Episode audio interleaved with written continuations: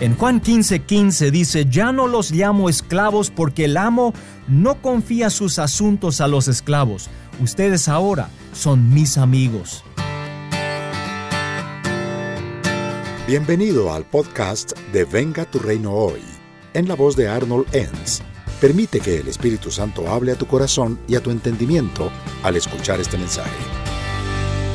Tu relación con Dios tiene muchos aspectos diferentes. Dios es tu creador y tu hacedor, es juez, redentor, sanador, padre, salvador y mucho más. Pero la verdad más importante es esta. Dios Todopoderoso anhela ser tu amigo. Qué privilegio llegar a ser el amigo o la amiga de Dios, pero ¿cómo podemos poner en práctica o desarrollar la amistad con Dios a diario? ¿Cómo podemos convertirnos en Él o la mejor amigo o amiga de Dios?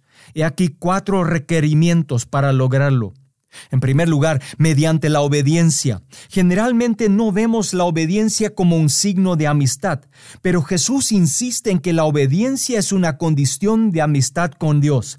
En Juan 15, 14 dice, ustedes son mis amigos si hacen lo que yo les mando. Obedecemos a Dios no por deber, miedo o imposición, sino porque lo amamos y confiamos en que nuestro amigo sabe lo que es mejor para nosotros. En segundo lugar, meditando en su palabra. Es imposible ser amigo o amiga de Dios sin saber lo que Él dice. No puedes amar a Dios a menos que lo conozcas y no puedes conocerlo sin conocer su palabra. David, el amigo de Dios, dijo en el Salmo 119, 97, Oh, cuánto amo tus enseñanzas, pienso en ellas todo el día. Por ello, enfoca tus pensamientos en la Biblia. Las escrituras ofrecen una descripción de quién es Dios y cómo puedes ser su amigo o amiga. En tercer lugar, comunicándome con Dios. Una relación sin comunicación es una aberración.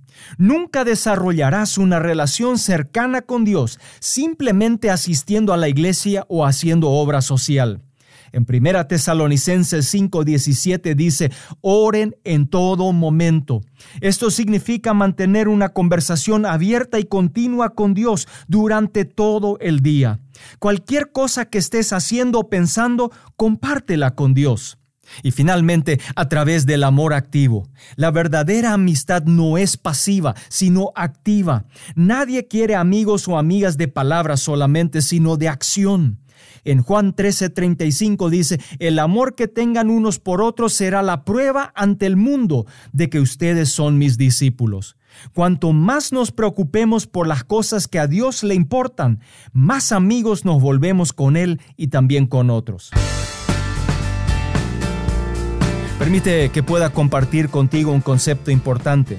Durante miles de años antes de Cristo, la Biblia identifica a muy pocos como amigos de Dios, tales como Abraham, Moisés y David. Jesús cambió radicalmente esa situación, abriendo un nuevo puente que hace que Dios pueda ser amigo de todos. A Dios le interesa tanto esto que su palabra dice que nuestra prioridad número uno en la vida debe ser conocerlo y amarlo más cada día nos convertimos en los mejores amigos de Dios mediante la obediencia, la meditación en su palabra y una comunicación con Él sin cesar. Sabes, la amistad con Dios debe ser demostrada en acción hacia Él y nuestro prójimo. Si no puedes describirte como un amigo, una amiga de Dios, haz un compromiso de buscarle a Dios con todo tu corazón, con toda tu alma y con toda tu mente. Permite que pueda hacer una oración contigo en este día. Señor Jesús, hoy vengo delante de ti para darte las gracias por querer ser mi amigo. Hoy me comprometo a obedecerte, meditar en tu palabra, hablar contigo y a amar a otros como yo te amo a ti.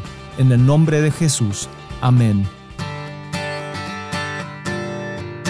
Acabas de escuchar otra edición de Venga tu reino hoy, donde Arnold Enns presentó algunos principios que le ayudarán a ser un agente de cambio socioespiritual en su comunidad.